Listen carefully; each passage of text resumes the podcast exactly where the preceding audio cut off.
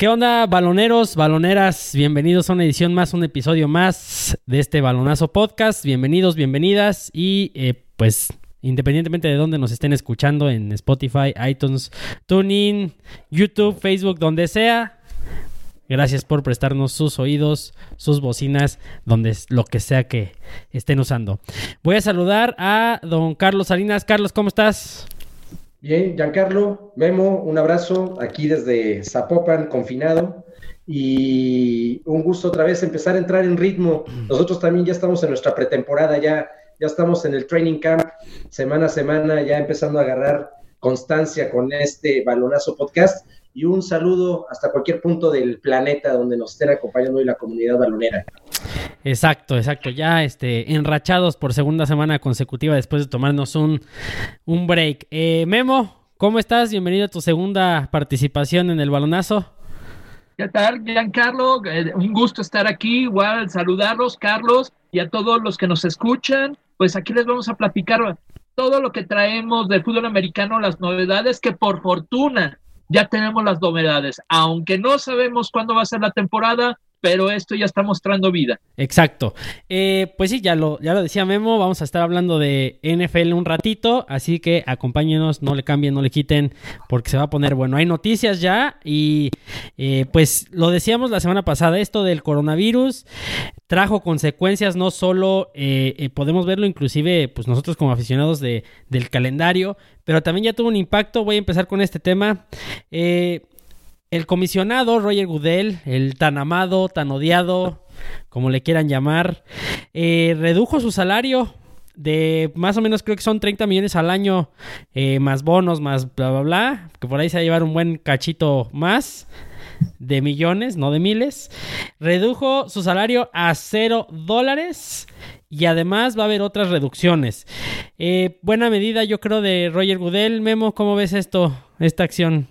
Es una buena medida. De hecho, a, quienes va a afectar esta reducción de salario, salario en la NFL por, las, por el problema mundial que hay del coronavirus es solo para empleados que ganen arriba de 100 mil dólares al año. Sí. Entonces, no es a todos, no es a los empleados más bajos, sino es a los ejecutivos, que pues bueno, si ganas arriba de 100 mil al año, puedes... Tienes tu guardadito, ¿no? Sí, y más que es temporal. Sí, exacto.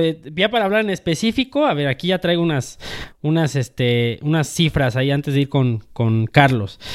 Este dice que va a ser una reducción hasta del 5% para trabajadores de en manager level, 7% eh, para directores, 10% para vicepresidentes, 12% para eh, vicepresidentes seniors y un 15% para ejecutivos eh, vicepresidentes. Carlos, buena medida, como ya lo dijo Memo de esto es la, cifra de 100 mil, eh, pues me parece una buena medida atinada porque va a haber mucha gente que, que se va a quedar sin ganarle lana por, por, por, lo que pueda llegar a pasar por NFL, ¿no? Sí, a mí me parece una, medida congruente, o sea, congruente con lo que normalmente la NFL ha buscado promulgar como estandarte de la, liga a, a, seguir o emular de, de, de, todas las ligas profesionales deportivas del mundo, ¿no? O sea, siempre ha querido ser como un emblema, un, un ícono de su, manera de hacer las cosas en su, en su deber ser. Y bueno, ya, ya lo demostró dentro del propio draft.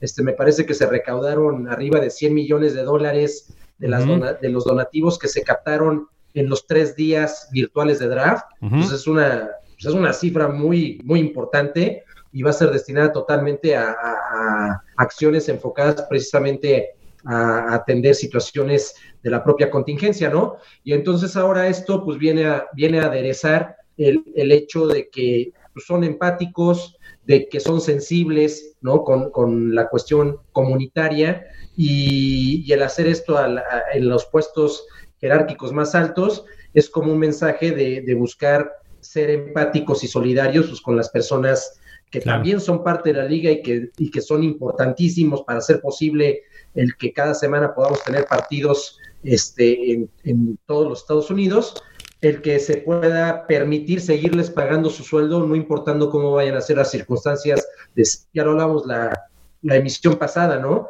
De si va a ser unos juegos sin, sin aficionados en el estadio, todo esto, me parece que es una medida sensible y congruente, así lo, denominaría yo. Correcto, creo que, creo que sí, como dices, este, porque los, los que vemos en un principio son el staff de cocheo, eh, los jugadores, los general managers, etcétera, pero no vemos todos los que dependen, ¿no? De, de, lo que va alrededor de NFL. Creo que es buena medida. Habla bien de Gudel, un Gudel que le tiran caña pero sabroso.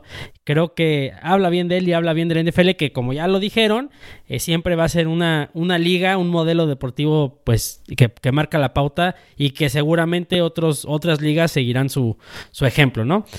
Aparte se lo pueden permitir. Es, eh, tengo entendido que creo que es la liga más rica del mundo de deportes. Uh -huh. eh, entonces, pues bueno, si no lo haces tú, si no puedes ser ejemplo, pero no les va a pasar nada. No, Tienen nada, muchísimo nada. dinero, muchísimo dinero. Claro.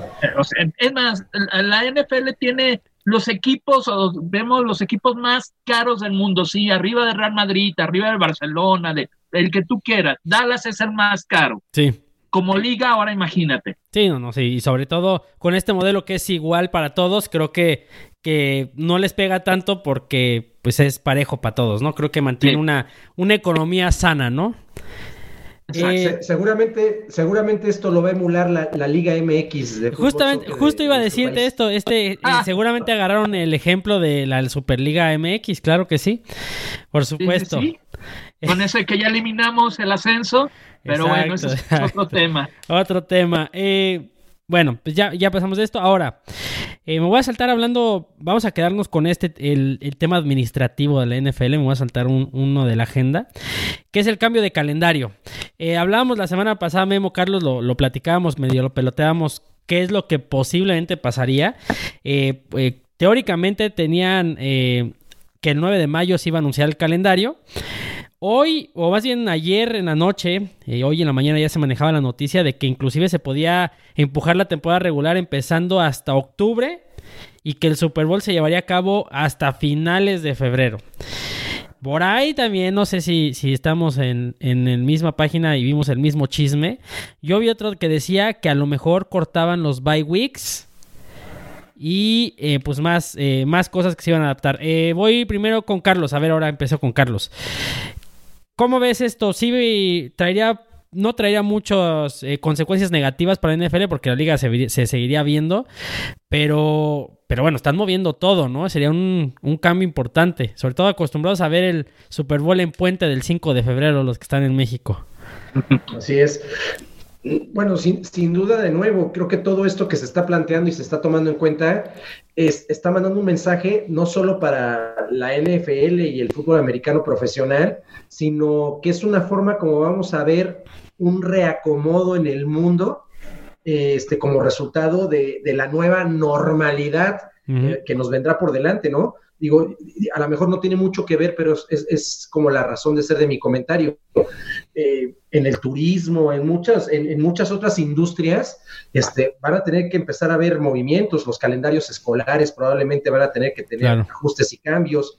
Entonces, creo que la NFL está mostrando que tiene una enorme capacidad de adaptación, ¿no? A, a- a- situaciones adversas o contingentes y que tiene una capacidad de respuesta impresionante, ¿no? Porque finalmente ya están mandando como posturas muy, muy específicas, anticipando un futuro inmediato o Sí. un futuro de mediano plazo. Y si terminara siendo como lo acabas de decir, Giancarlo y Memo, eh, pues el que se vaya a, a finales de febrero el Super Bowl, pues darle un deadline nada más de tres Sí. semanas más al- a, la finalización de la liga, ¿no? Lo cual tampoco tendría un mayor impacto en aras de la temporada 2021. Sí, estoy de acuerdo. Memo, ¿tú cómo ves esto? Es una excelente medida. eh, de- definitivamente tienen la capacidad. Y también hay algo, no tienen que preocuparse por nadie más. Esto es, imagínate que tal vez eres una liga más pequeña, eres la liga de hockey. Entonces, tal vez, si la plazas, tal vez te vas a empatar, no sé, con la de béisbol. De hecho, creo que la de hockey está empatada con la de básquetbol. Sí, Eh, pero, por ejemplo, han podido sobrellevar eso. Pero si tú eres hockey, no te quieres empatar con No, fútbol americano, con nada. NFL. La NFL es la liga que dice, a ver, con permiso, yo pongo mis propias fechas sí, y todos los demás tengan miedo. sí. Exacto. Por ese lado no tiene ningún problema. Además, como dijeron, se van a, se van a suspender las semanas de descanso, las dos semanas entre el juego del campeonato y el Super Bowl también. Se habló de disminuir los juegos de pretemporada, lo cual esto traería que tal vez los primeros juegos de la temporada, al aún aplazado, serían de muy baja calidad. Ya ven que usualmente las primeras semanas se están eh, los jugadores acomplando a los sistemas, están agarrando este, ahora sí eh, calor, fuego, constancia, pero bien, bien, me parece muy bien. Y algo que platicaron la semana pasada, eh, si deciden, si aún sigue esta, esta situación de la cuarentena o en algún nivel de cuarentena y deciden jugar con los estadios vacíos o sin vacíos, no hay problema a la NFL. Lo mencioné la semana pasada.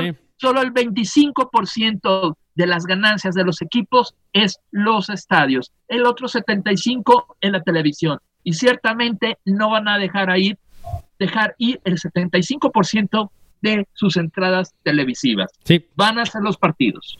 Sí, eso, eso no cabe duda. Por ahí, este, ya lo decías, Memo, la semana pasada lo, lo, peloteábamos también eso de, bueno, ¿qué pasaría si no se quita esta, esta cuarentena tan severa y bajan un poquito las medidas de seguridad eh, y sanitarias? Bueno, podrían hacerlo la puerta cerrada perfectamente y no les afectaría en lo absoluto, en lo absoluto nada. A lo mejor ese 25% sí lo perderían, pero al final de cuentas, ¿qué tanto es tantito, no? Para ellos.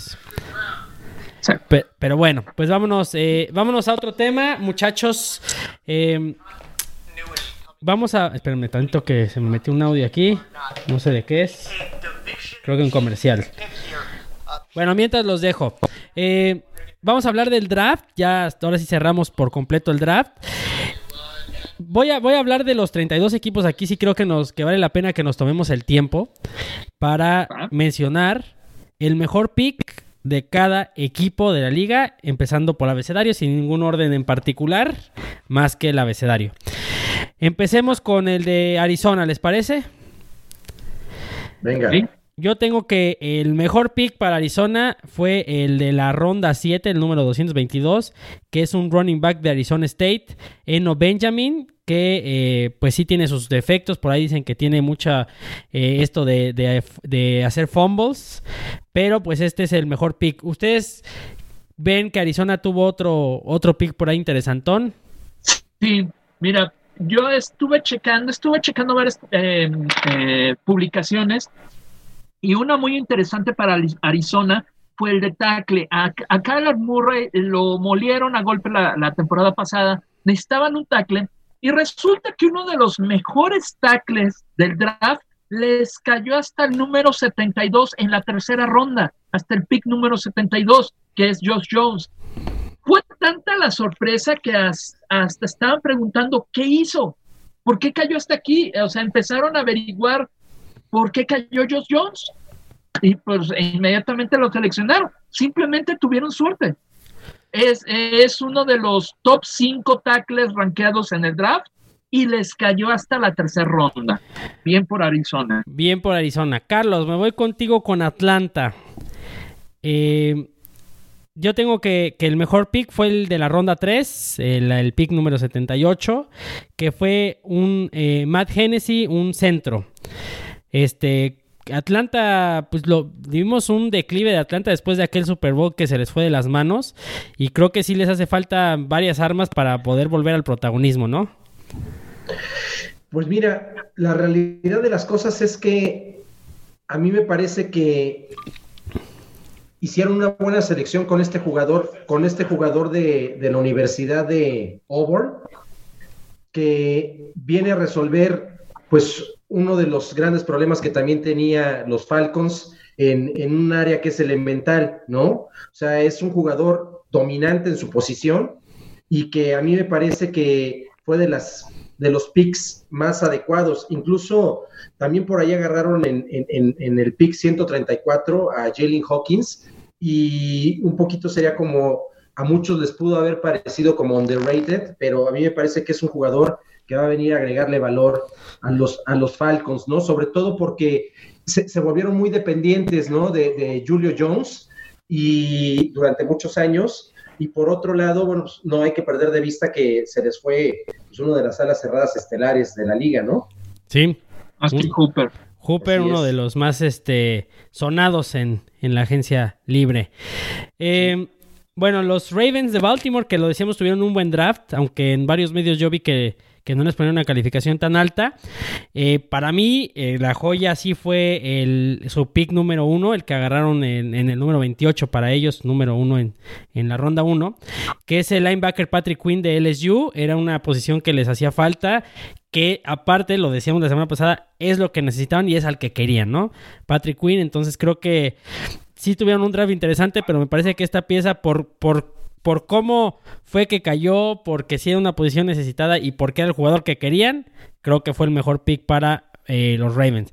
Memo, los Bills de Buffalo, por ahí decían que un este a la defensiva, un defensive end, Epenesa, eh, que se fue en la ronda 2, número 54, eh, lo ponen como el mejor pick para los Bills. Unos Bills que se están armando, Vamos a ver qué, pasa con los Bills, ¿no? Mira, se habla mucho de Peneza, eh, tiene eh, varias eh, aptitudes que lo hubieran podido poner en la primera ronda, pero también se habla de que no tiene un arranque muy rápido, que no tiene un segundo esfuerzo. Entonces, por eso cayó.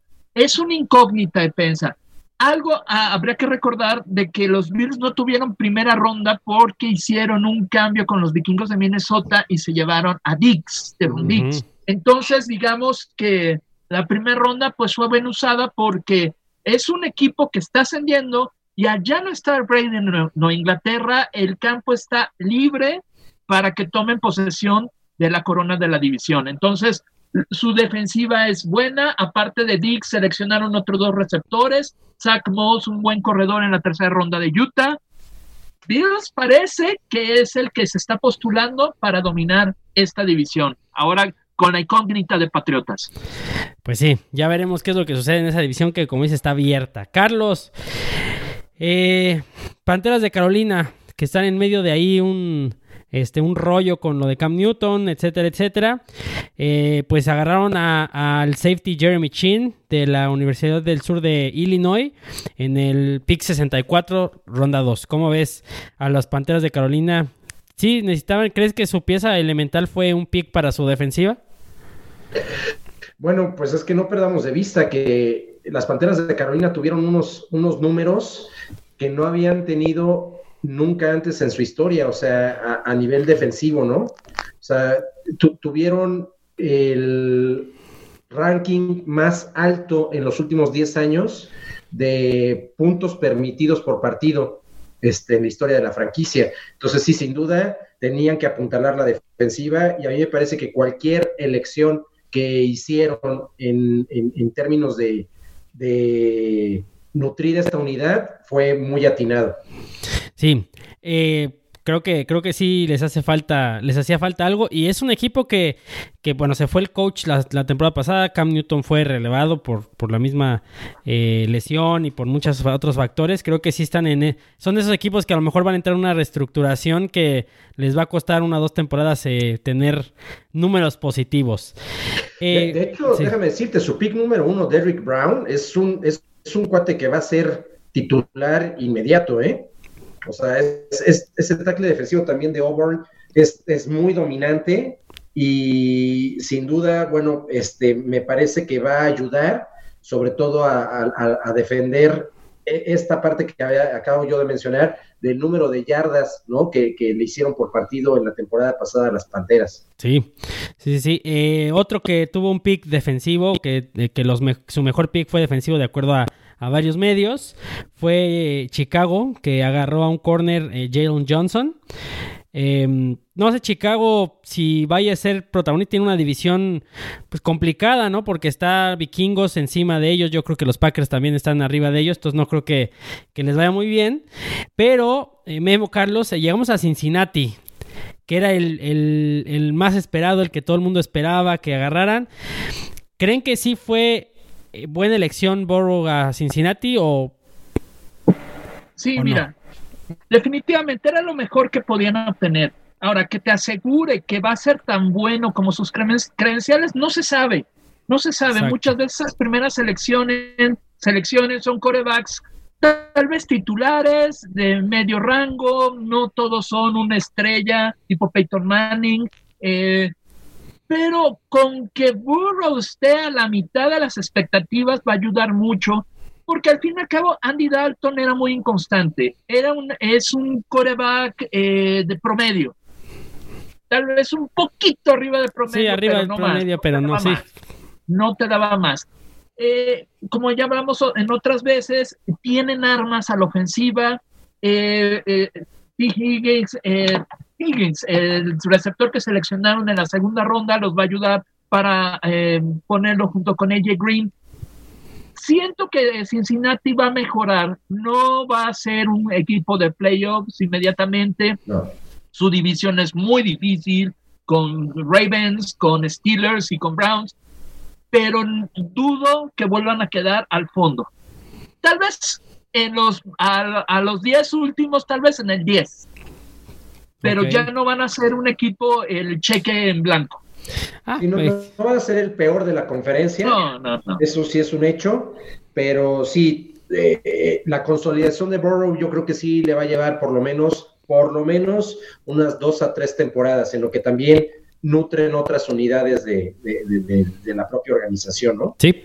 Un Dalton que sigue en Cincinnati, me parece, ¿no? Por ahí no recibieron este trades ni nada, no fue tan atractivo. Y pues bueno, ya veremos qué pasa con, con Andy Dalton.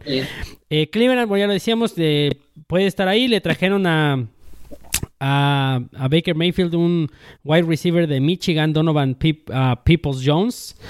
Eh, que pues no es tan bueno, pero bueno, pues está, está ahí. Y luego me voy con Dallas. Eh, Dallas que, que también se armó con un receptor, eh, Carlos... Eh, hay que quitar el nombre, ahorita me acuerdo el nombre. Pero este receptor que... exacto. que pues Dallas no tiene tan malos wide receivers pero creo que es una pieza buena. Ah, es lo que decía Memo la, la emisión pasada, ¿no? Si lo ves y lo tienes disponible, pues agárralo, ¿no? Creo que se puede armar mejor Dallas, eh, se, armó mejor Dallas, perdón, y está mejor preparado para esta temporada.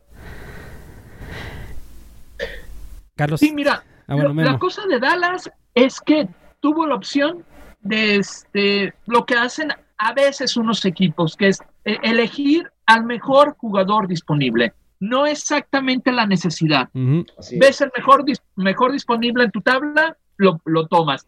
Y Dallas estuvo haciendo eso este draft.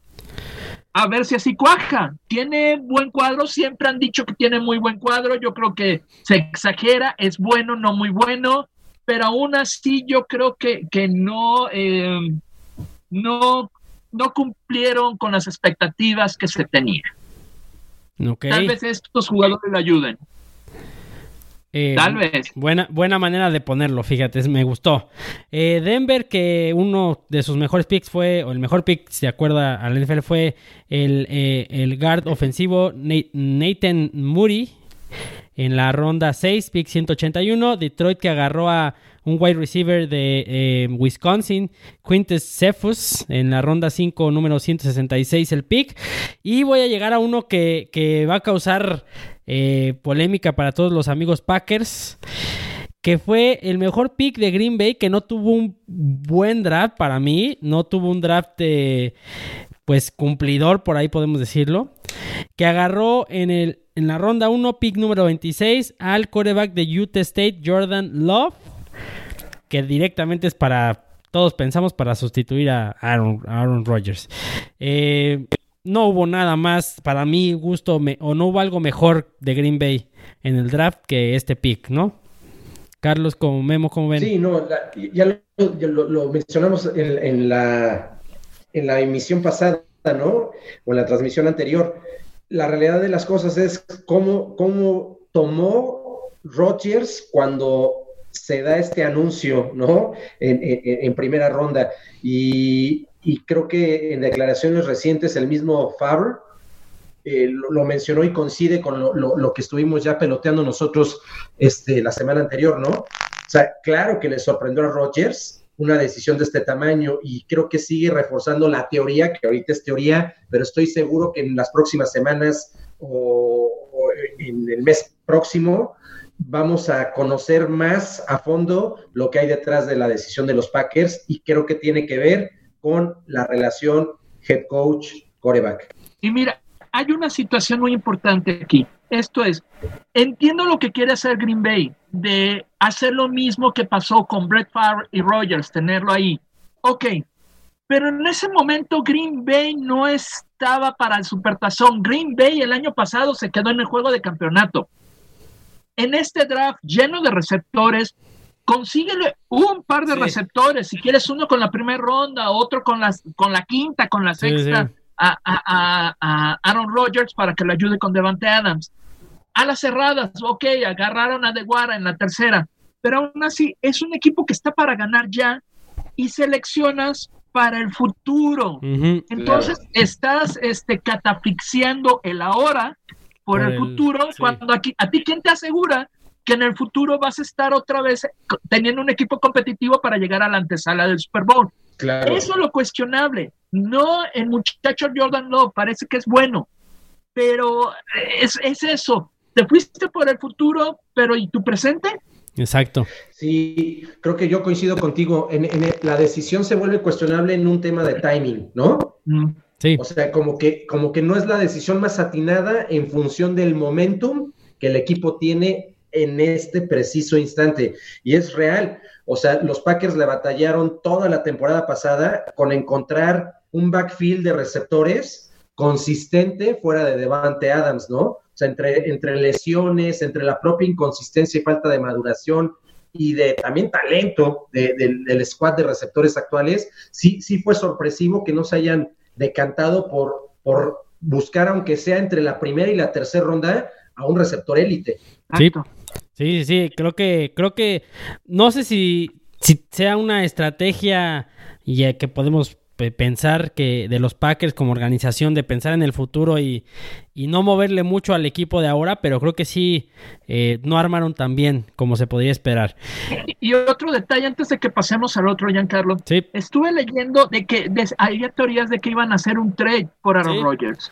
Si hacían el trade esta temporada, el cap es de 50 millones de dólares no pueden cambiarlo. Si es el año que viene, es casi 30. O sea, para que más o menos sea que puedan hacer un trade por Rogers, sería hasta el 2022. Y eso aún así sería muy fuerte el cap. Entonces, no lo pueden cambiar a Rogers. Sí, no. No, y, fíjate por qué se vuelve cuestionable volviendo al tema de timing, ¿no? Porque todavía eh, dos picks después, los. Me voy a adelantar un poco, pero tiene que ver con la decisión de los Packers este, los Indianapolis, Indianapolis Colts terminaron agarrando a un extraordinario receptor de primera ronda, como fue Michael Pittman de los Troyanos del sur de California, ¿no?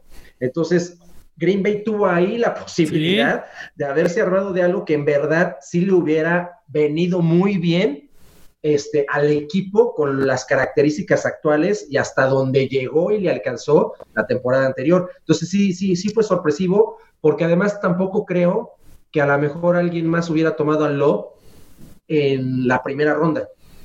Sí, no, mm, seguramente no. Pues creo que les falló la estrategia. Pero, tal vez ellos no lo sentían así porque hicieron un trade-up para conseguir a... ¿Quién sabe qué escucharon por ahí? Pero bueno, alguien, alguien se los chamaqueó. A lo mejor los mismos Colts se los chamaquearon. Sí, sí, se me hace que sí. Pero bueno, eh, después, bueno, después de Green Bay, que nos quedamos ahí, eh, tenemos a los eh, Tejanos de Houston que agarraron en la ronda 2, en el pick 40, a un tackle defensivo de TCU, Ross Backlock. Después los Indianapolis Colts agarraron a un ofensivo, a un guard ofensivo de Ball State, a Danny Pinter, Pinter en el pick 149. Y los Jaguares de Jacksonville que eh, pues agarraron en la ronda 2, pick 42, a un wide receiver, la Vizca Chenault Jr., que le da más armas a Garden Menshow. ¿Les gusta, ¿Les gusta el bigotón Menshow a ustedes? Mm.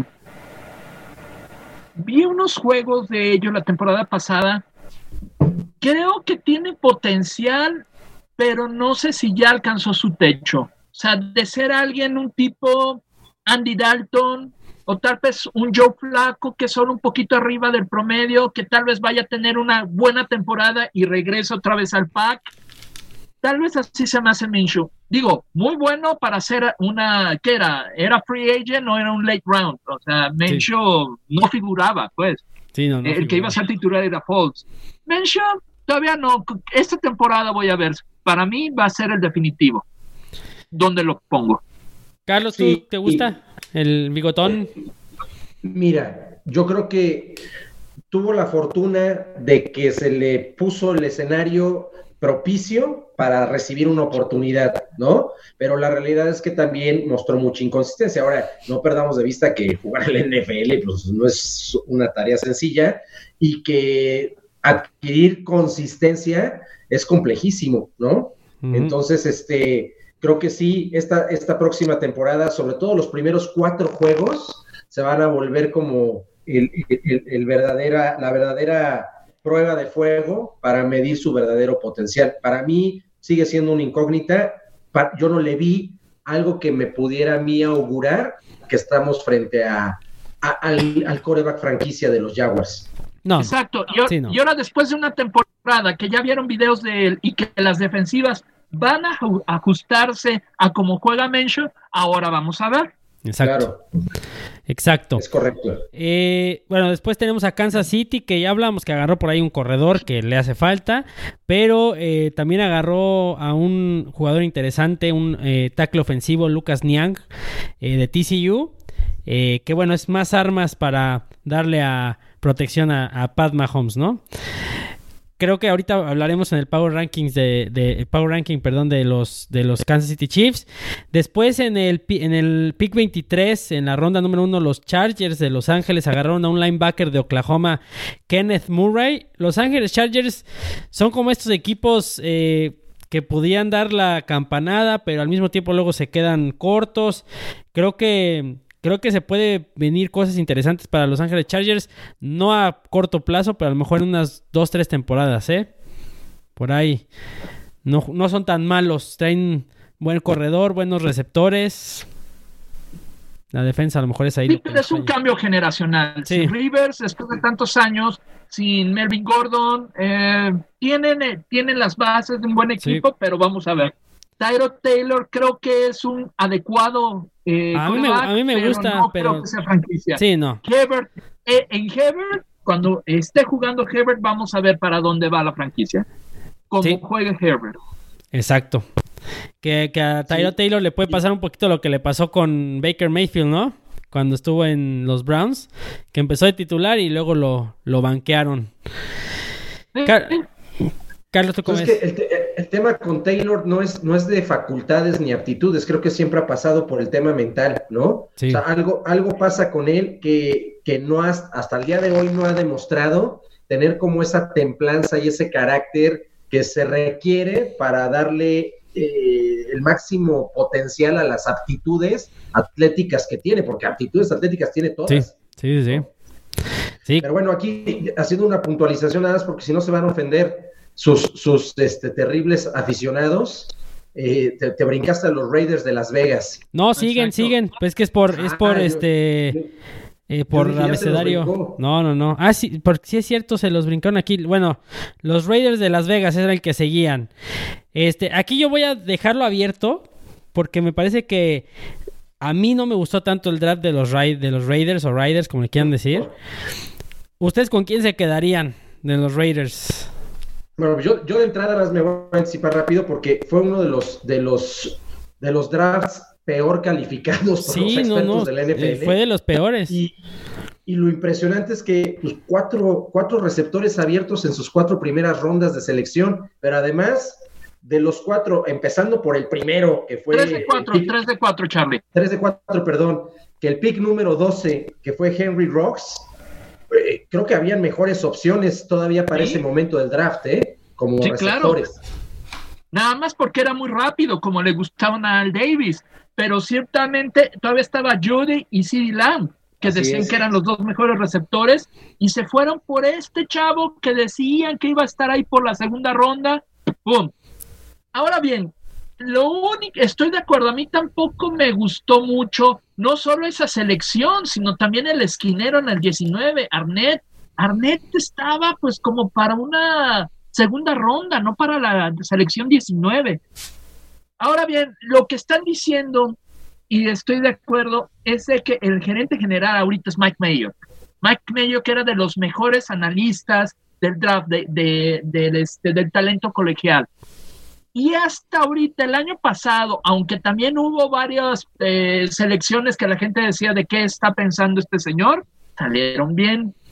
Entonces es, como ya no es Al Davis, porque Al Davis lamentablemente eh, al final sus selecciones no eran muy buenas, por eso Raiders había caído tanto. Mac Mayo, vamos a ver. No, porque ya es un Raiders distinto ya no es el mismo Ray Davis. Correcto. Entonces, ok, vamos a ver, pero en el papel no luce bien. Sí. Pues sí, fue de los peores calificados, como dijo Carlos, eh, con los, con los este, analistas de, del draft. Eh, después tenemos a Miami. Eh, de Miami yo traigo a un a Curtis Weaver de, de Boise State, que lo agarraron en la ronda 5, pick número 164.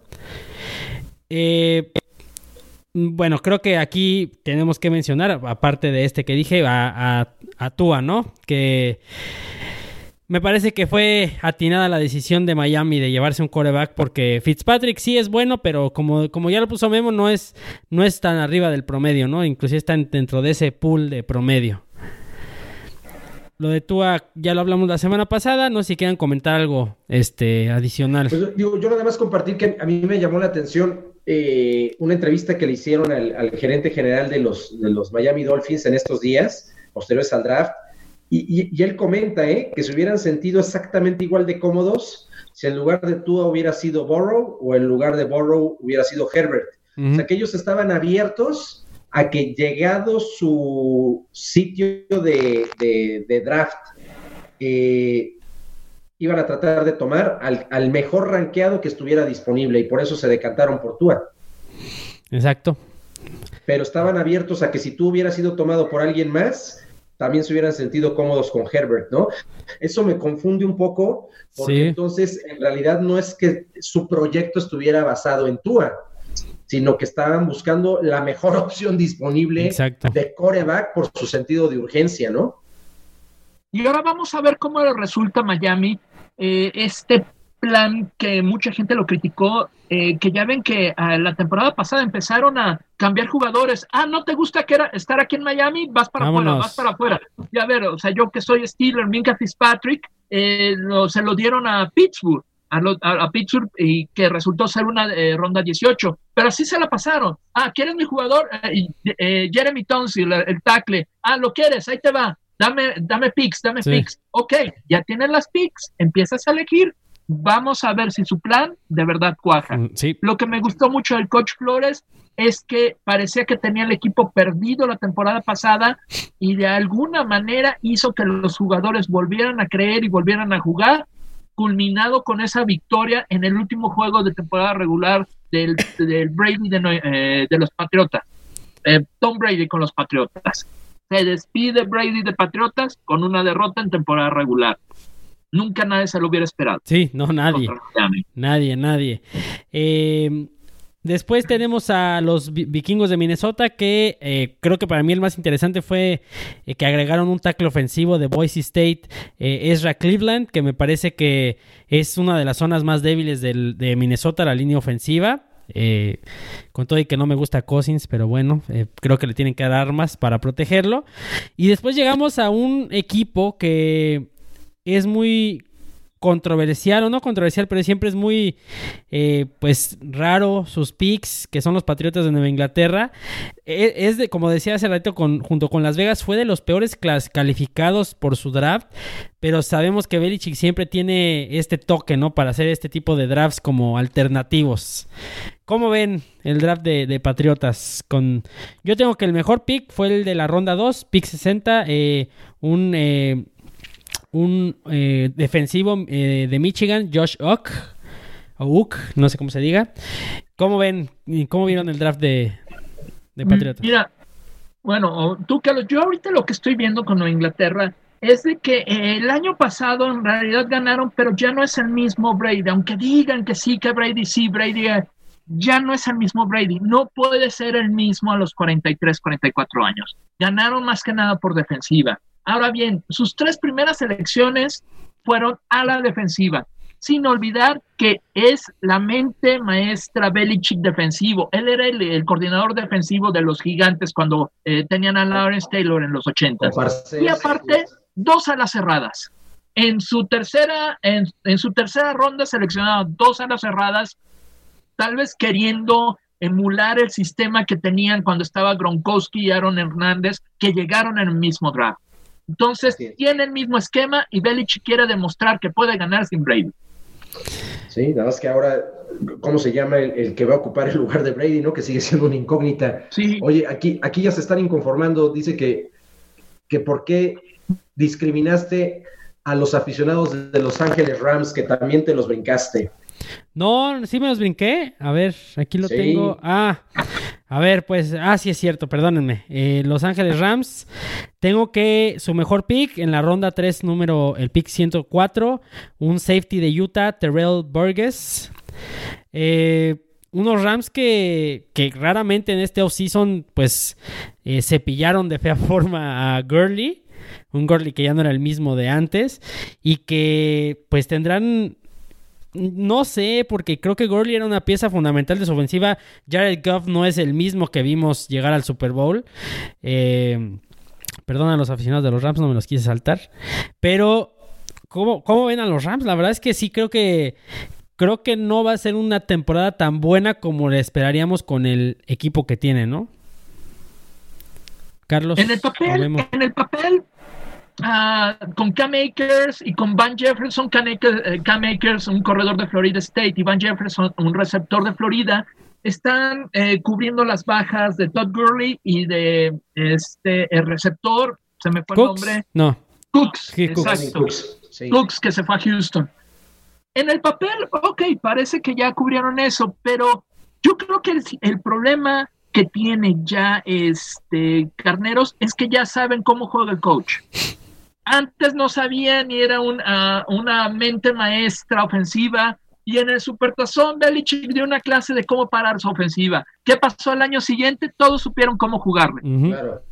Ya creo que no es tanto de personal, sino que el coach debe de hacer un cambio en su esquema. En el sistema, claro. Sí, y, yo aquí haría una pregunta. A mí te voy a decir una cosa. A mí, en lo particular, me parece que una de sus decisiones más atinadas en términos de, de posibilidades de agregarle valor al, equipo y con posibilidades de ser titular de impacto inmediato, es el, el, safety de Ohio State, de Jordan Fuller, es un jugadorazo.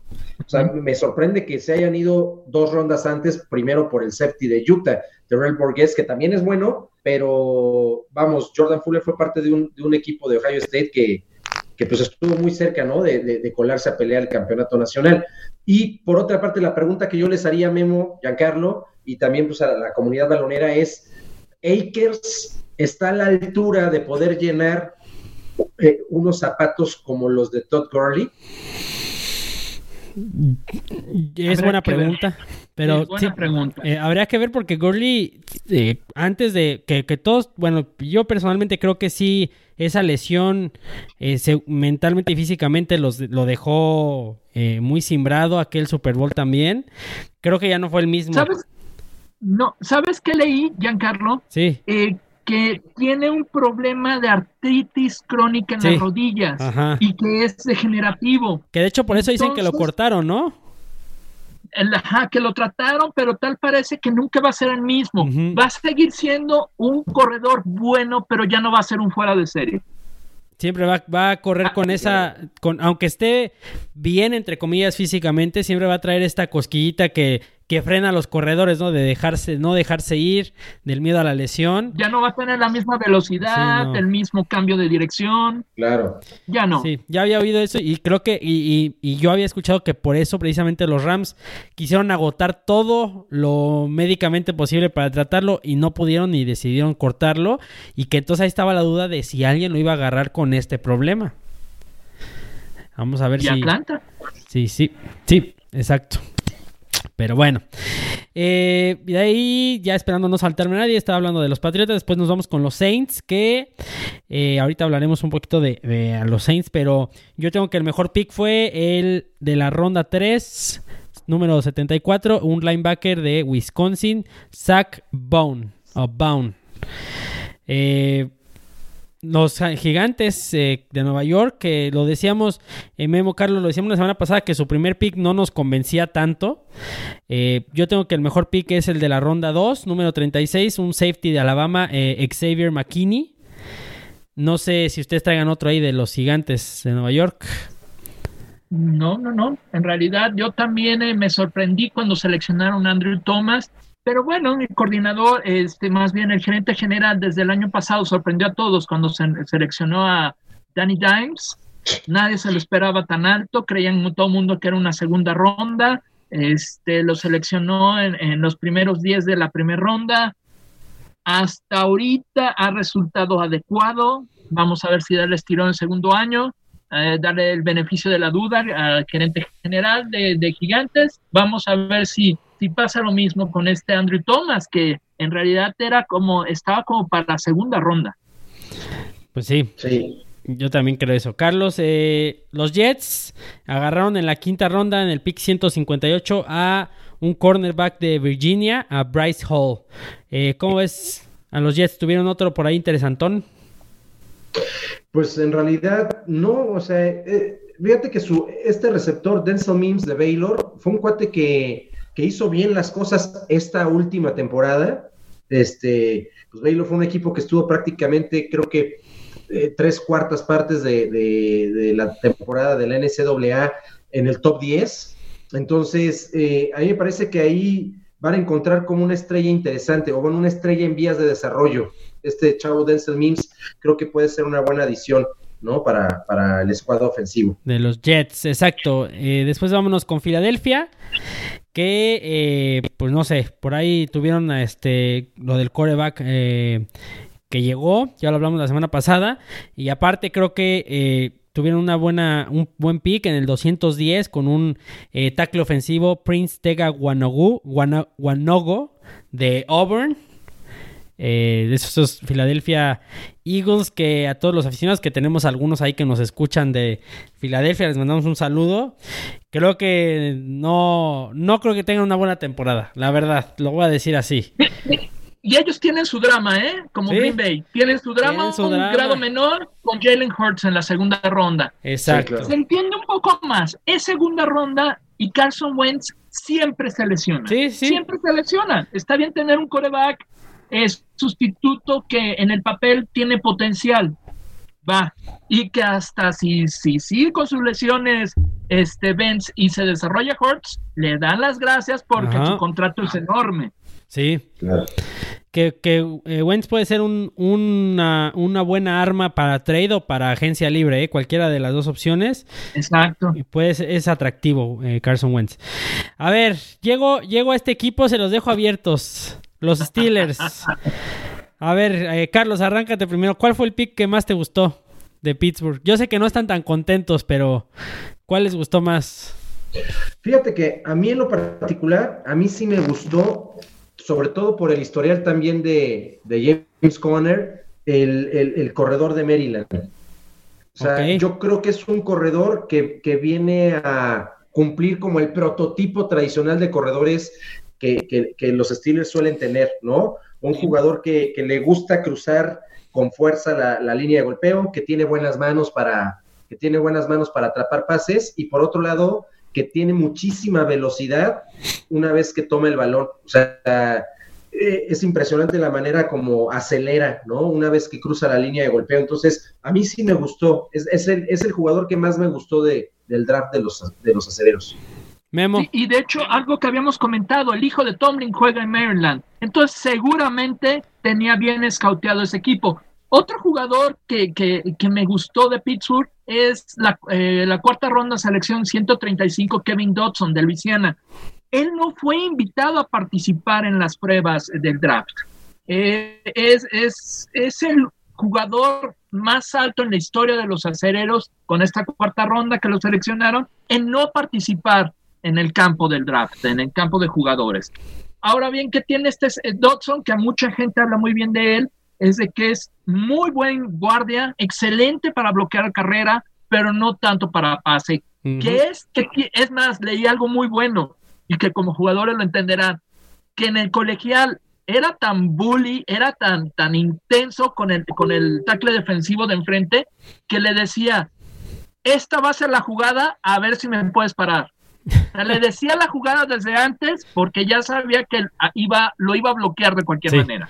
Yo traía el mismo jugador, eh, Kevin Dodson, y sí dicen que es este brutal a la hora de, bloquear la carrera. Eh, vamos a ver, ya con lo que decía Carlos, eh, de este running back también que agarraron, pues vamos a ver si, si es cierto, vamos a ver.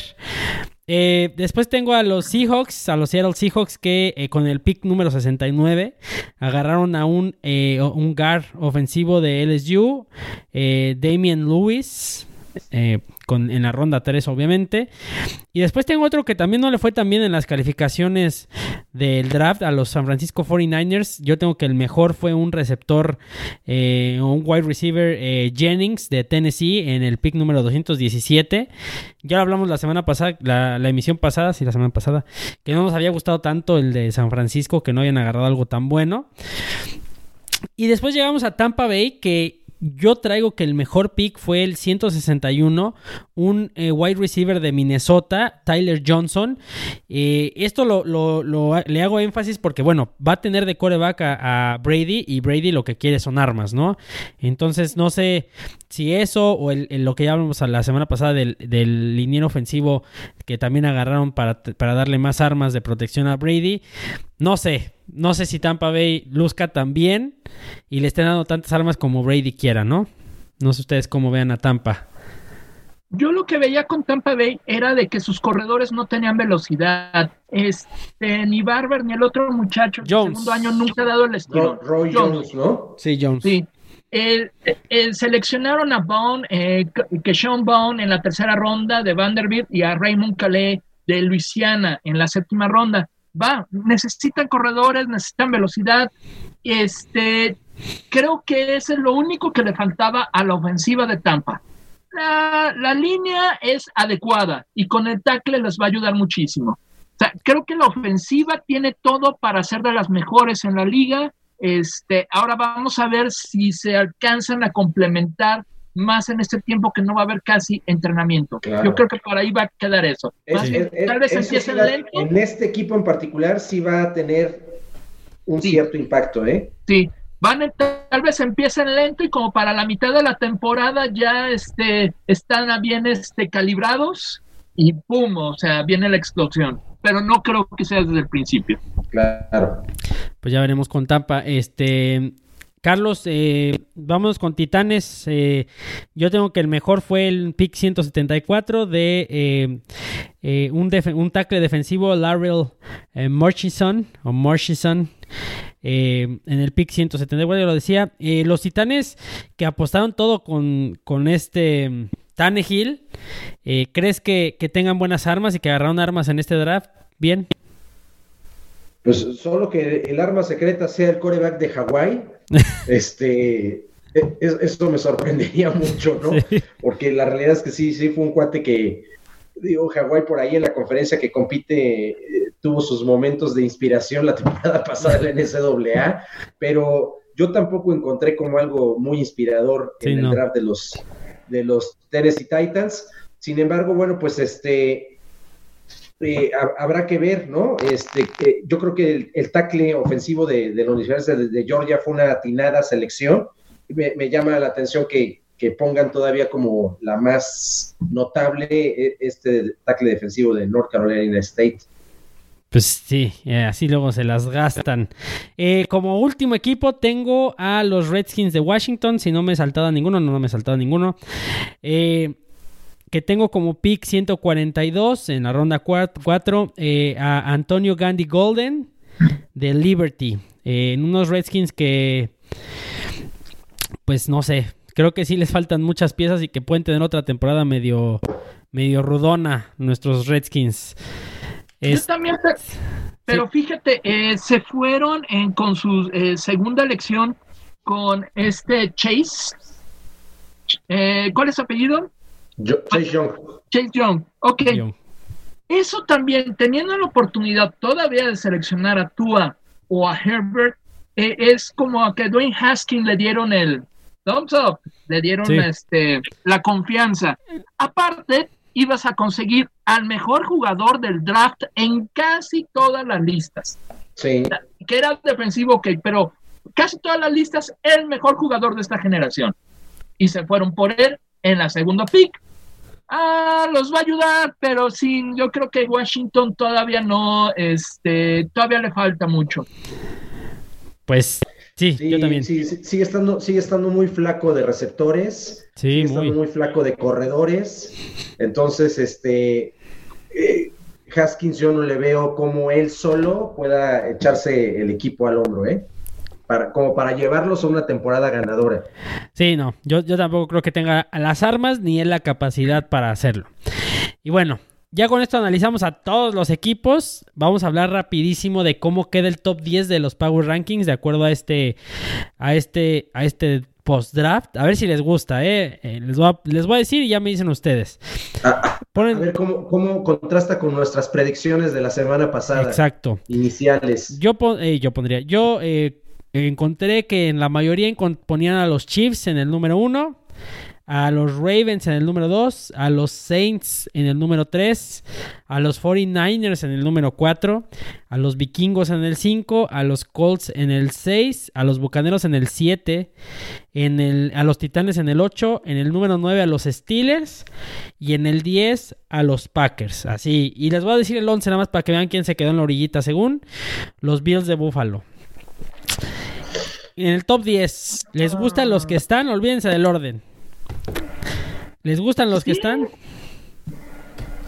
Sí, pero eh, se me fue. ¿No está Green Bay? Sí, es el, es el 10. Ah. Es el 10. Oh, ok. Es ah, el 10. Sí, sí es. No está Dallas, ¿eh? Mucho. No está es Dallas. muy parecido. Dallas, mira, yo creo que eh, del 8 al 12, 14 podrían ser intercambiables. Sí, digo, de, de, aquí a lo que se vaya viendo en la pretemporada, si es que hay y lo que haya, y más además posibles adiciones que todavía pudiera Sí. haber. ¿Hasta cuándo, ¿Hasta cuándo está abierto todavía el, el- el firmar agentes libres? Eh, ya, de hecho, a partir de ahorita ya puedes firmar agentes libres sin que te cueste o sin que vaya a, a la ecuación del compensatorio, de draft compensatorio. O sea, ya ahorita, ahorita ya puedes firmar a quien quieras y no te va a costar este, nada en el sentido de para lo que perdiste y ganaste en tus este, en la ecuación para ya que cada año de, cada año, de acuerdo a los jugadores que pierdes en agencia libre, la NFL te asigna unos draft picks de compensación. Sí, Estos eh, se empatan contra los que tú contrataste. sí. Entonces varios ahí se anulan.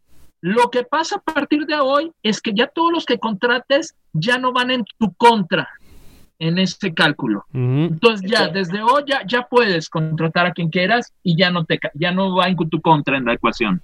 Pero ahí la duda que me surge es el deadline disponible este, como para poder contratar es hasta cuándo. No, ya, ya de ahorita ya es este prácticamente creo que no, ya no hay deadline. Si hay- O sea, eres agente libre, ya la- no. Hasta que empiece la temporada. Hasta el Super Bowl. Ah, ok. Ya de aquí hasta el Super Bowl. Lo que quieras contratar. Ya, entonces ya- ahora sí que ya escuchando esto con más claridad, yo creo que esto de los Power Rankings, pues conforme se empiece la pretemporada y se vaya viendo, porque incluso también varía en función hasta de lesionados en el training camp, ¿no? Entonces, a veces se te lesiona un jugador clave en el training camp y eso totalmente cambia el panorama, la perspectiva o la proyección de, de- de cualquier equipo. Correcto. Y déjame decirte, ahorita no ha habido tantas contrataciones de agentes libres porque precisamente por la cuarentena no pueden hacerse los exámenes médicos. Exacto, sí. Si ahorita hubiera sido una temporada normal, inmediatamente después del draft, Tenemos hubiera habido la segunda ronda de free agents, de Claro. contrataciones. Pero ahorita no, pues porque no pueden hacerse los exámenes. Bueno, y, y- ¿Tendrá esto que ver con que, con que no ha habido ninguna noticia certera de Cam Newton? Yo creo que sí. Es relacionado con esto que te digo, ¿sí?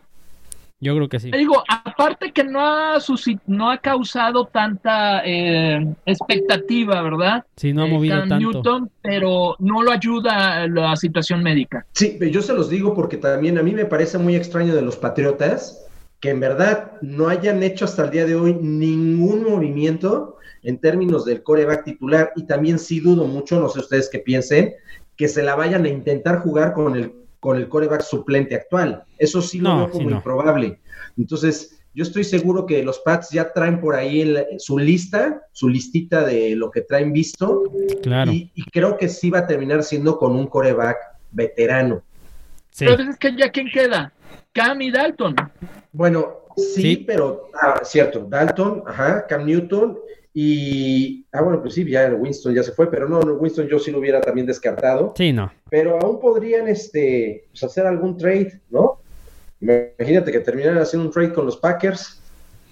No, no, como te dije, eso no va a pasar. Algo que se ha especulado también es de que pudieran hacer un trade eh, por Jacoby Brissett y ahora que Rivers está en este, esa sería otra de mis, posibles opciones. Exacto, porque Brissett al fin y al cabo él estuvo en Patriotas, conoce el sistema, eh, simplemente tendría que llegar y actualizarlo y darle una pulidita y se acabó. Y no les costaría tan caro como un este, como un Cam o como un Dalton. Claro. Sí. Que también no, eh, no Inglaterra no son muy dados a gastar en exceso. Sí, no, no, esa es una, una, característica. Eh, bueno, pues precisamente hablando de esto, vamos a tocar el eh, memo lo hablamos tras, tras bambalinas. Primero, bueno, hablarlo de Winston. Eh, Winston que pues estuvo raro, ¿no? No sé si a ustedes les parezca como haga sentido la contratación de Winston a, Nueva, a los Saints de Nueva Orleans. Eh, sobre todo porque acababan de firmar una extensión a Hill. Eh, Breeze va a estar una temporada, por lo menos una temporada más, por lo menos. ¿Les hace sentido lo de Winston a Nueva Orleans? Sí, a mí sí. Eh, porque a, mí no. A mí no. Mira, Hill no es un coreback probado, es un gadget player. Eh, lo usas para muchas cosas y es muy bueno en el sistema de Nueva Orleans, pero él no es el futuro. Sí, no.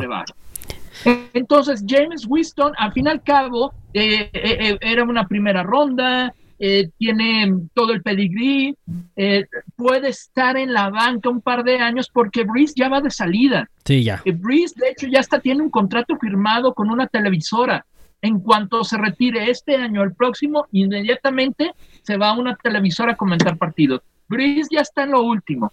Entonces, la verdad, a diferencia de lo de con Jordan Love, que gastaste una selección, en Nueva Orleans simplemente le pagaste a Winston para tenerlo en la banca y vaya aprendiendo de Breeze. Si te pega, tienes un, eh, tiene pedigría el chavo. Sí, de hecho, fue el que más yardas tiró la temporada pasada pero comete muchos errores. Sí. Si Peyton, si alguien puede eh, eh, corregirlo es Peyton. Carlos. de, hecho, se lo comenté a Giancarlo justo cuando me... me, sí, porque a mí no me hacía sentido. El movimiento, y, y, te voy a decir algo que me llamó la atención ahorita que coincide con lo que acaba de decir Memo. Hoy, hoy declaró Winston que para él haber firmado con los Saints tal y como está, aunque va y sabe que va a estar en un rol secundario, es como haberse inscrito a Harvard. Pues sí. es como haberse dado la oportunidad de hacer una especialidad con los mejores. Primero, pues qué bueno que lo tome con esa actitud, ¿no? Porque eso habla bien de Aparte está chavo. No está tan grande, claro. Y otra, yo le decía a Giancarlo, Memo, y a ver qué opinan los baloneros. La realidad es que Winston, otra vez, no es un tema de falta de cualidades ni de aptitudes, es más bien de carácter. O sea, es un cuate que no sabe tomar decisiones en momentos apremiantes de partido y por eso así como te puede regresar en un partido de tres touchdowns abajo, puede dejar ir juegos donde con tres, cuatro intercepciones consecutivas le sacan el juego a su equipo, ¿no? Sí. Entonces es más bien que, que alguien le temple el carácter para la toma de decisiones, que sepa en qué momentos del partido es mejor tirarla fuera o quedarse o tragarte el balón y no lanzar por lanzar. ¿no? Porque eso es algo que le pasa mucho. O sea, hay momentos de apremio donde siente la presión y suelta el balón a donde caiga. Y eso se volvió muy contraproducente para los, para los bucaneros. Correcto, sí. Eh, capacidades tiene, aptitudes tiene, actitudes que lo que a lo mejor le falta y podría ser que aquí en Nueva Orleans lo encuentre, ¿no? Eh, por último, Memo, traías ahí unos jugadores que se firmaron ya eh, los ondrafteados o los no drafteados. Este. Mira, ya sabes, usualmente estos jugadores, pues son los que. Ah, caray. Pues no alcanzan a este pues no alcanzas a ser drafteados por una o por cualquier razón. Y, en realidad son jugadores que tal vez se pudieron haber ido eh, eh, en la quinta, sexta, séptima ronda. A diferencia de otros años que de repente cae un jugador muy alto y sin ser drafteado, este año no fue así. En realidad los jugadores que no fueron drafteados eh, no tenían este, no hubo ninguna sorpresita, no hubo ninguna joya. Eh, por ejemplo, estuvo este Benito, Benito Jones, un tackle que acabó estando en, se acabó yendo, un tackle defensivo que se acabó yendo, a Miami. Este, un Tyrant, es que no lo tengo ahí, es Hunter. Eh, me está tardando un poquito, pero ahorita les digo. Eh, este muchacho, un, un, este, a la cerrada, lo agarró Detroit eh, ah, Benito Jones, efectivamente, era un tackle que se fue a Miami. Jarvaris Davis, que se esperaba que se fuera en la quinta ronda, un esquinero de, de Auburn, se fue a Kansas, firmó con Kansas City. Eh, Hunter Bryan, que también se esperaba que por ahí se fuera en la sexta ronda, nadie lo firmó y acabó, acabó con Detroit. Esos son unos jugadores eh, de los de que tal vez se puede esperar algo, pero aún así ustedes saben, si está seleccionado en quinta, sexta, séptima ronda, si haces el equipo, en equipos especiales te fue bien. No se espera nada, mucho menos de un este de, que seas free agent. Sí. Correcto, sí. Eh, pues ya veremos, porque luego de ahí salen jugadores interesantes, ¿no? Eh, no, no es tan tanto el semillero de estrellas, pero por lo menos, por lo menos sí pueden sacar uno o dos. Que ese es otro tema, ¿no? También a veces no es tan justo. Por ejemplo, a mí uno, uno de los de las selecciones más de los jugadores tratados más injustamente en este draft, pues fue lo de Jake Fromm, ¿no? A mí me parecería que el cuate tiene cualidades como para haber sido seleccionado más arriba.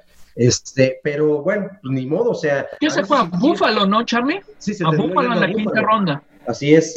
Pero eh, tendremos que esperar a ver incluso, o sea, no, perdamos de vista que ya se declaró totalmente desaparecida la XFL otra vez. Sí, Entonces, también por ahí van a haber adiciones que pueden resultar interesantes, ¿eh? Sí.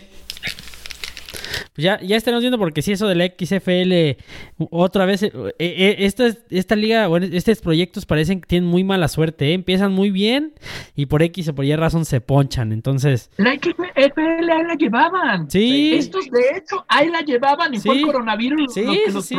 Les dio en la torre. sí. ¿Sí? Y, y generaron expectativa y todo y... Órale, para abajo, pero bueno. Para finalizar, pues dos, los chismes, ¿no? Lo, lo, del lavadero, tenemos dos arrestos, uno que ya traía yo y otro que ahí Carlos lo traía. Eh, pues agarraron a un cornerback de los Chiefs, eh, Bashot Brillant, eh, fue arrestado. Eh, el, el, día de ayer, martes, en la noche, en Carolina del Sur, le pusieron una multa o una fianza de 2.362 que obviamente pagó. El problema no es ese, el problema es que parece ser que va a enfrentar una suspensión eh, por parte de la NFL, ¿no? Que se hablan que sean cuatro juegos porque fue por posesión de marihuana. Pero Carlos, traes otro ahí que, también tuvo consecuencias legales. Sí, caray, y este, y este sí, de que de nuevo hablábamos al principio del programa del tema de la congruencia de la NFL, ¿no? Y, aquí vuelve a demostrar que es implacable en ese sentido. Ya lleva creo que dos o tres años donde el NFL se ha, eh, se ha declarado con una postura de, tolerancia cero a la violencia intrafamiliar. Y, lamentablemente, pues aquí a Telvin Smith, el, linebacker de los Jaguars de Jacksonville, eh, le tocó ser arrestado precisamente el día de hoy por un incidente de violencia doméstica. El detalle es que este sí no fueron cuatro juegos. Eh, automáticamente los jaguares hoy mismo lo metieron a la lista de reservas en vías de retiro y eso en, esa lista el equipo tiene el derecho a congelarte el pago de tu salario, ¿no? Este cuate tenía todavía tres años más de contrato con un salario garantizado de 10 millones de dólares por temporada. Así que pues ahí se los dejo. Muy mal, muy mal. eh, en ese tipo de cosas que no se entienden, ¿no? Sí, sí. Pero bueno. Ya, ya estamos Hay, viendo. equi- sí. hay equipos, hay equipos como de que no les importa tanto contratar a esos jugadores problemáticos y Jacksonville es uno de ellos. Sí. Y ya ven que hay equipos que parece de que eh, su- su- las fotos de sus jugadores es la nota roja, o sea, es- todos maleantes, o sea, Cincinnati en un momento, Dallas también, no les importaba que fueran este que tuvieran problemas legales mientras fueran buenos jugadores. Sí. Eh, pues bueno, pues ya estaremos viendo qué sucede con este y con algunos otros jugadores que estarán por ahí. No se les olvide que hay una campaña eh, muy fuerte para que Antonio Brown regrese a la NFL. Vamos a ver qué pasa. ¿En serio? Sí, sí, sí. Por ahí salió un tuit de un jugador que decía que, que, él, que él le gustaría que llegara Antonio Brown. El mismo Antonio Brown no andaba haciendo promoción, pero... Sí, bueno, se está promocionando a Ravens. Sí, a Ravens precisamente, sí fue uno. Pero bueno, yo creo Pues que nadie lo va a agarrar.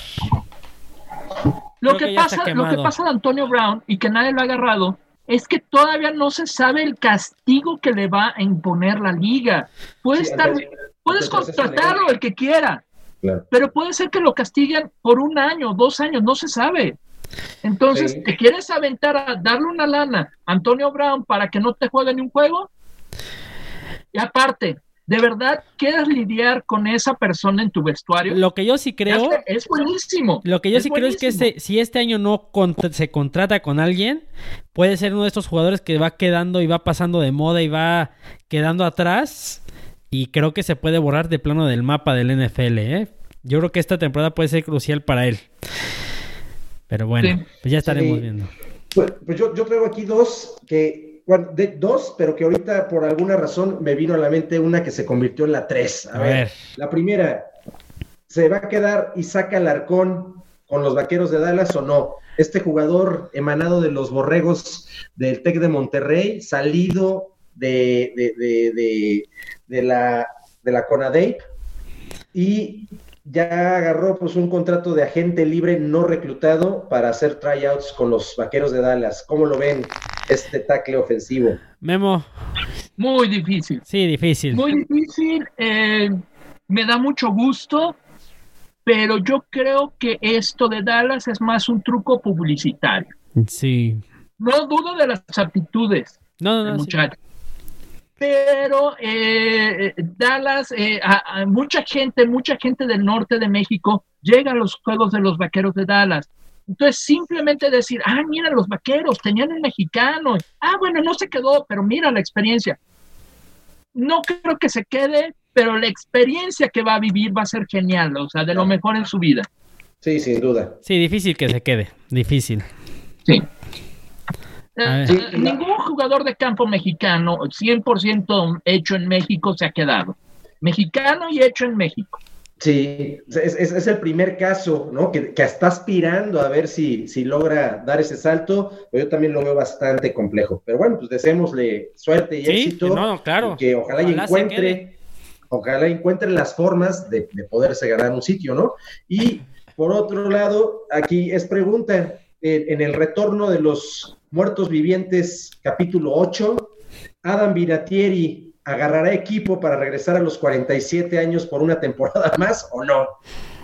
Ah, es probable, siempre Sí, hay un equipo sí. que requiere que, que algún el pateador empieza a jugar mal y eh, mira, Vinatieri ya tuvo muchas fallas en la última temporada. Ya Sí, no ya no- sí, ya no es muy errático. 47 años ya no tiene la misma masa muscular, la misma elasticidad. Por más que te cuides, seas, seas un atleta de alto rendimiento, no es lo mismo. Sí, la estamina, ¿no? La estamina incluso hasta para dar los pasos para llegar al balón. Sí, no.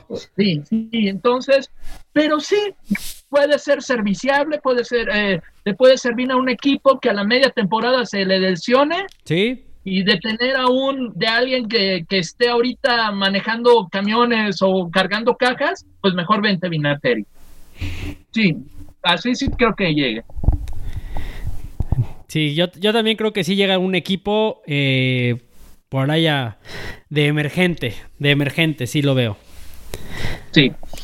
Yo, yo la verdad lo veo difícil, ¿eh? No, no al inicio de la temporada. Yo creo Sí, que yo sí podría ser de esos candidatos que ante una lesión o de un, em- un desempeño raquítico que suele pasar de un pateador titular venga a suplir como emergente, ¿no? Como de relevo. Que lo mandan a los Vikings, aquí los pateadores son malísimos. Y bueno, ¿qué, Sí. qué les, qué les parece? Esa fue mi tercera que me pasó por la mente. A ver, va- vamos haciendo predicciones de lo improbable. Yo tengo una que ahorita se me ocurrió y, y la voy a poner en la mesa. Mi, mi- mi pronóstico de la improbabilidad. A ver. Colin Kaepernick regresa al NFL en el 2020. No, yo creo que no. No, No, no, no, no. Creo que creo que aptitud tendría y, y mejor que algunos quarterbacks, inclusive titulares. Yo lo veo que sí, pero la NFL le está poniendo muchos candados y muchas trabas. Yo lo veo difícil. mira, ah, mucho tuvo que ver, ya ver que hubo un campo de entrenamiento de la temporada pasada. Sí, sí. Sí, este, que, que les que fue todo un circo. Ajá, fue un circo. De hecho, hasta la misma prensa dijo, parece que en realidad no quería este hacer este quedar un equipo, movió el lugar de donde se hizo la presentación. Al mover el lugar, eso causó que muchos scouts de varios equipos ya no fueran al segundo lugar. Que por ahí dicen que eso fue por la no NFL, ¿eh? el cambio. Ajá, pero no haces el cambio, lo hizo Kaepernick, él hizo el cambio. Lo que dicen, lo lo que que yo escuché fue que Ajá. el cambio se hizo porque, o sea, la NFL lo, le hizo todo y le lo ayudó y todo eso, pero a la hora, mera hora, la NFL le cambió la jugada, entonces dijo, ah, no, pues entonces no lo quiero hacer aquí, me voy a otro lado. Y entonces la NFL Mira. como que lo quiso quemar, diciendo, ah, él fue él, que sí fue él, pero por ahí hay muchos pues, rumores. tuvo su razón. Pues bueno, el chiste es que por eso, no, no creo, Charlie. Yo tampoco No, creo. yo, Kaepernick ya, ¿Tú, ya Carlos? se le fue. ¿Qué? Yo ¿Crees? digo que sí. ¿Sí? Yo digo que sí. Ah, caray. Sí, yo, yo digo que nos va a sorprender. No me digas que llega a Patriotas porque ahí sí no te la voy a creer, para que veas. Pues, iba a ser, iba a ser mi doble improbabilidad. No, Ahí lo iba a sí, poner, no. pero no, no quiero ser tan aventurado. Esa sí ya hubiera estado muy de película de Hollywood, ¿eh? Es, es, comple- es complejo a los Patriotas porque Kraft, Kraft es muy pro, pro Goodell Sí. y, y, y- Kaepernick no es del agrado de Goodell, ¿no? Entonces, eh, sí, no, pero creo que sí, creo que sí va a pasar. Bueno, pues ojalá, ojalá, la verdad, yo sí, yo sí lo esperaría, la verdad. Pero bueno, pues ya no está. estaría mal. Sería bueno, pero, pero bueno, ya estaremos viendo. Pues vámonos, muchachos. Se acabó la Ya edición del día de hoy. Eh, muchas gracias por habernos escuchado. Eh, ya saben que nos pueden seguir en nuestras redes sociales. Memo, muchas gracias. Gracias, Giancarlo. Que tenga buena semana, jovenazo, y, Y- todos a los que nos están escuchando. Pásensela bien y cuídense. Sí, cuídense, eh, cuídense mucho para que esto se acabe pronto. Carlos, muchas gracias. Carlos Memo, comunidad balonera, gracias a ustedes. Un abrazo y otra vez un gusto haber compartido el espacio con ustedes dos. Y pues nos escuchamos y nos vemos en la próxima. Cuídense también donde quiera que estén. Exacto. Hasta luego. Cuídense mucho, nos vemos la próxima semana y recuerden que estamos en las plataformas de podcast. Adiós. Chao. Bye.